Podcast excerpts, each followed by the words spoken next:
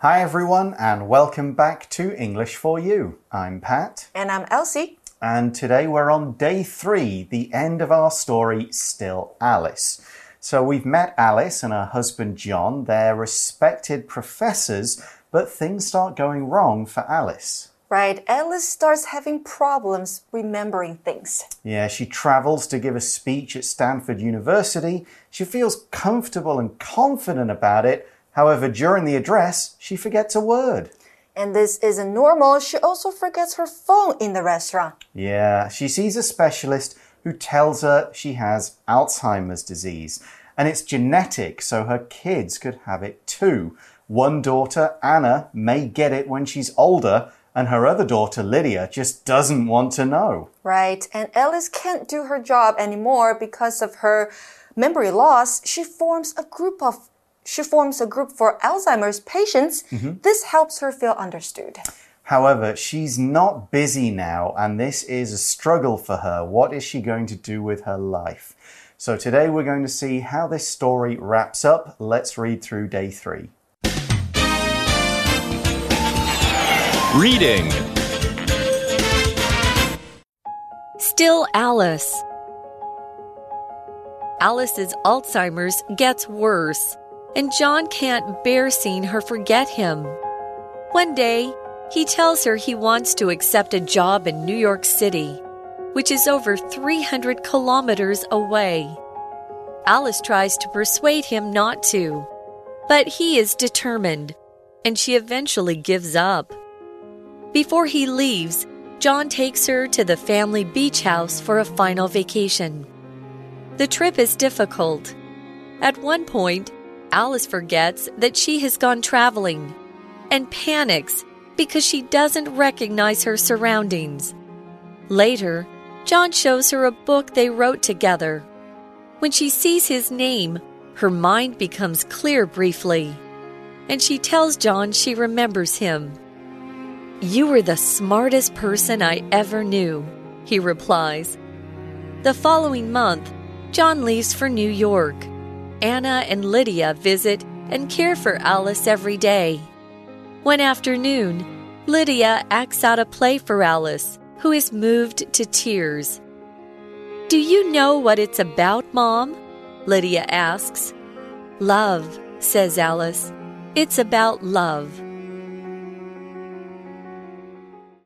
So the article begins and says Alice's Alzheimer's gets worse and John can't bear seeing her forget him. Mm -hmm. uh, I never really talked to my granddad about this, but yeah, there would have been situations where my grandma couldn't talk. She didn't know who she was, where she was, who the people around her was. Right. It must have been extremely difficult for him, but uh, to be fair, he never really complained about it. Mm -hmm. So he was perhaps doing a little better than John was or maybe he just kept inside. Mm.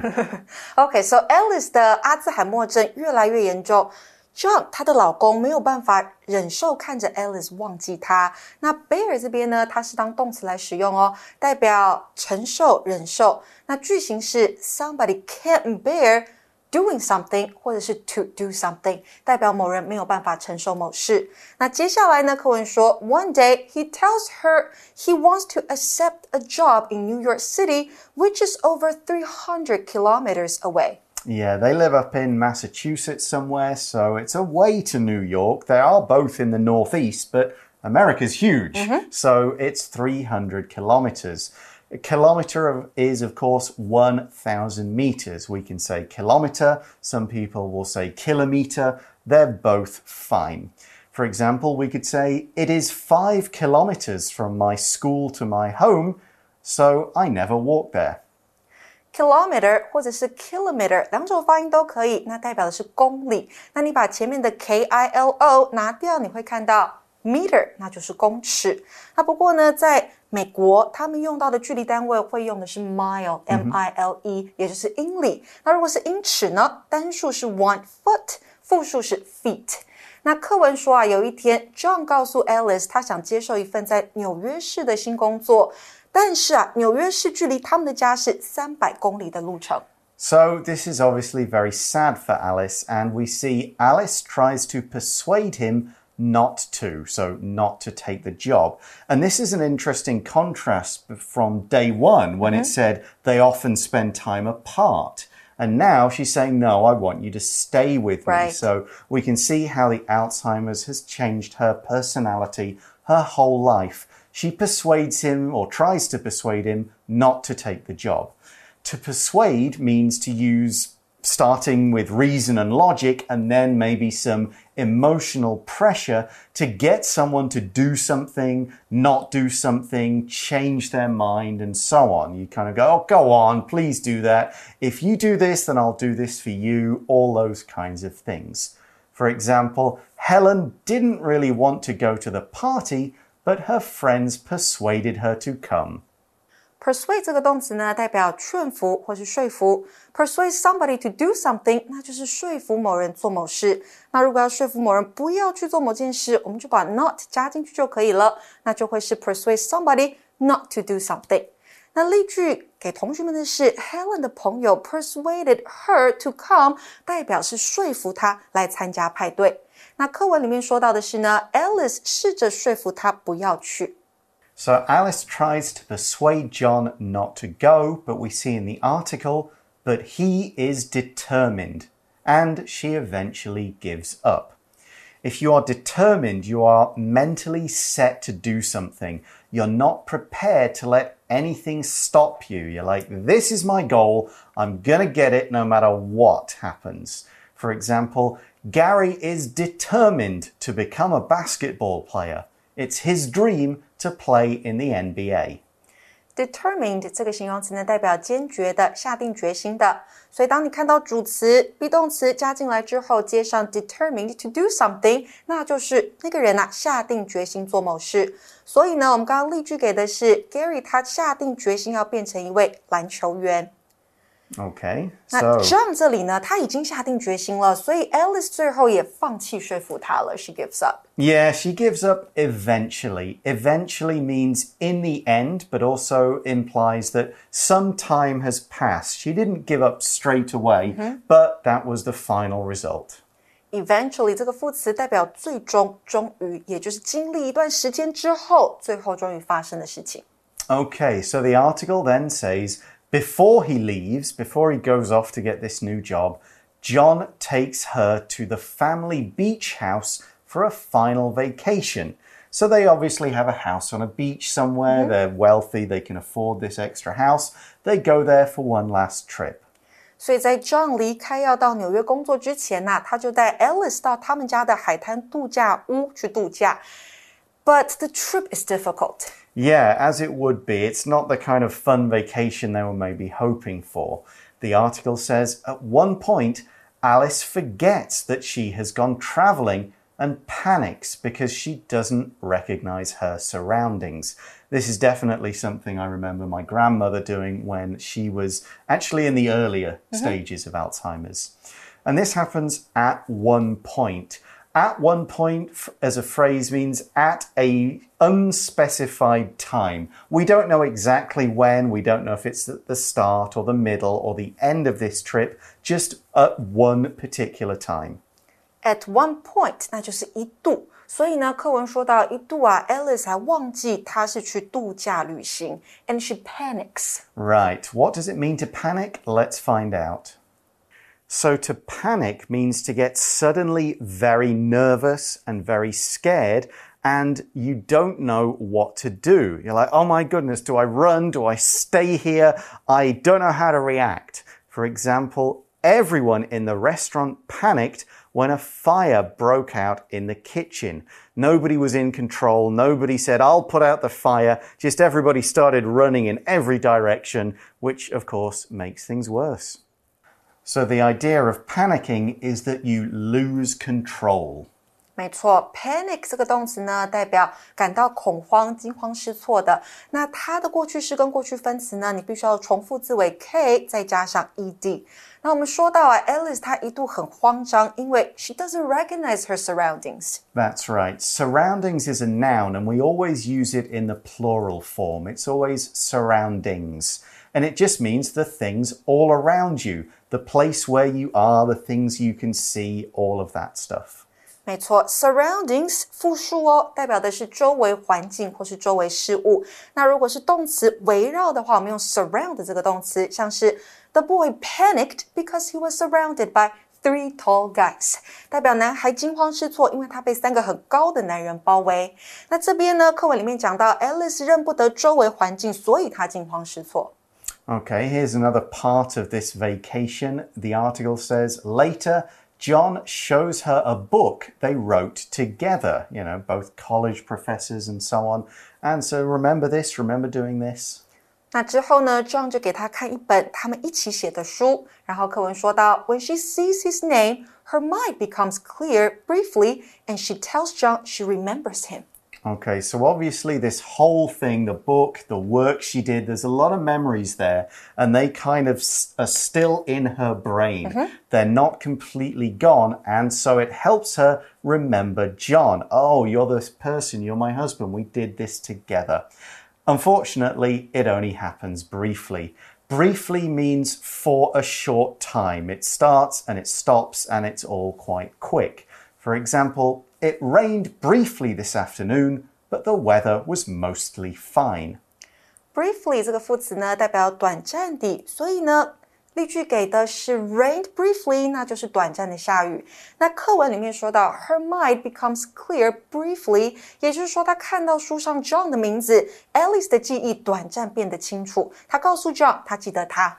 Yeah, it doesn't kind of like fix it, but she does have a moment or two where she does remember. And we see in the article, You were the smartest person I ever knew, he replies. So this is John's reply, and a reply is an answer to someone's question or statement. It can be a noun. This is my reply. Mm -hmm. I sent an email, I got a reply. I asked Elsie a question, and she replied. Here's another example. The teacher asked her students questions, and they took turns replying with the answers. Reply 这个动词呢，代表回答、回复。那如果是 ing 的形式，直接在字尾加 ing 就好了。如果是过去式或过去分词，记得去 y 加 ed。那 John 就回答喽：“你以前是我认识最聪明的人了。” ” Okay, so time moves on, and the article says the following month, John leaves for New York. 那隔月，John 就出发去纽约工作了。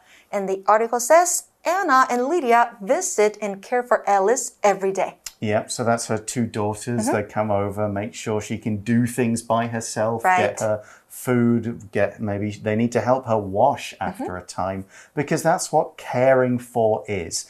It's to look after someone who can't really do it for themselves. They're too young, they're too old, they're too sick, something like that care for somebody，那就照顾某人，也可以说是 look after somebody or take care of somebody 也是可以的。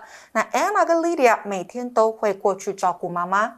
Okay, so this is where we kind of get another bit of that earlier story and bring it back. We see one afternoon, Lydia acts out a play for Alice, who is moved to tears. So, to act out is something you do when you have a part of a play or a movie or TV show or something. You perform this scene or perform several scenes, but you do it as if you were on stage. You're not just sitting down reading the lines, even reading them in a dramatic way. You're standing up, you're moving, you're pretending like this is the real show. So this is what Lydia is doing. Remember, she wanted to be an actress. That was her dream. She's now acting out a play for her mom.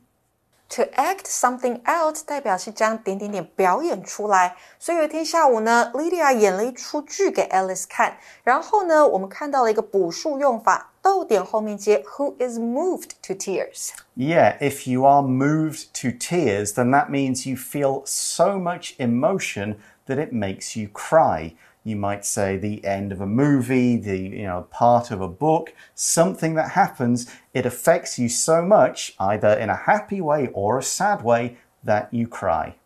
Move somebody to tears 代表就是使某人哭了出来。那不过呢，在课文里面我们用的是被动，代表 Alice 被感动到哭了出来。Okay, so then we're carrying on from this particular scene, and uh, the article starts with a quote and says, Do you know what it's about, Mum? Lydia asks. 你知道这是关于什么吗？Lydia 这样子问妈妈。那最后我们说到，妈妈的回答是 Love says Alice. It's about love. 这是关于爱。Yep, so she does understand enough of what's going on. She understands how what Lydia is doing and all that stuff to go, ah, this is a story about love. And that's, of course, one of the main ideas love between these people, mm-hmm. these family members, and how they're doing that stuff. It also shows that maybe Lydia was right to want to be an actress. She's obviously good enough. She can make her mum, even if she can't remember the words, to feel love. This story is a love story. I recognize the emotion. I understand what's going on. Mm-hmm. It is a love story.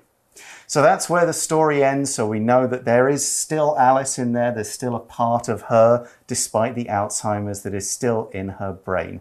That's where we're going to leave it and go to today's For You chat question. For you chat. So today's question is What problems do you think friends or family of Alzheimer's patients face?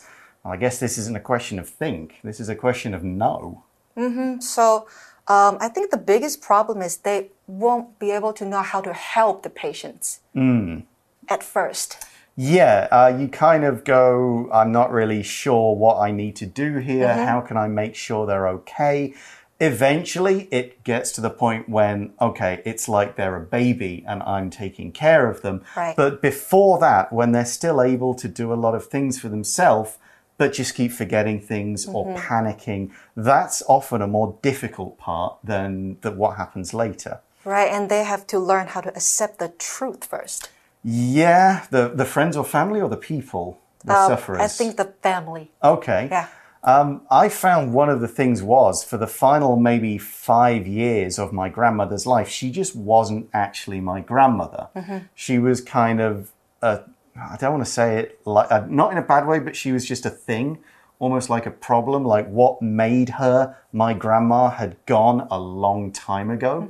So for us, it was just, and again, this is going to sound really bad, but we kind of were hoping that she would die sooner than she did because she had no quality of life. She couldn't do anything. It was hard for her, for my grandfather, for everybody else. It would have been better for her, I think, and everybody if she'd gone a bit earlier. Uh, and weirdly, she didn't go until my granddad passed away first Oh, and it was only maybe a month or two after. So we think that somehow, even though she couldn't speak, do anything, she could barely eat, she somehow recognized that her husband had gone and wasn't coming to see her anymore. And that's what made her finally go. Okay. So, in some way, deep inside, there was still a part of my grandmother. Of course. Even though we'd kind of basically thought the real person she was isn't there. Wow. So, yeah, it's it's. Uh, I wouldn't wish this on anybody. It's a very tough thing to have to handle, um, but it is something that is part of life. Uh, and as I said, it's kind of a sad story. This one Mm-hmm. It is because very of sad. those sorts of things. And I'm afraid that's how we're going to leave you. So for English for you, I'm Pat, I'm Elsie. and we'll talk to you again soon. Bye bye. Bye. Vocabulary Review Kilometer. Kilometer. The movie theater isn't far away. It's just one kilometer down this road. Persuade. Ryan persuaded his mom to buy him an ice cream, even though he's not usually allowed one. Determined. Jenny is determined to pass this exam, so she is studying very hard. Panic. Ian panicked because he thought he had left his wallet on the bus, but then he found it. Briefly. Marcus was only briefly interested in sports as a child. He soon realized he prefers art. Reply. Dan still hasn't replied to my message. I sent it two days ago. 智慧小补帖。 Eventually. Surroundings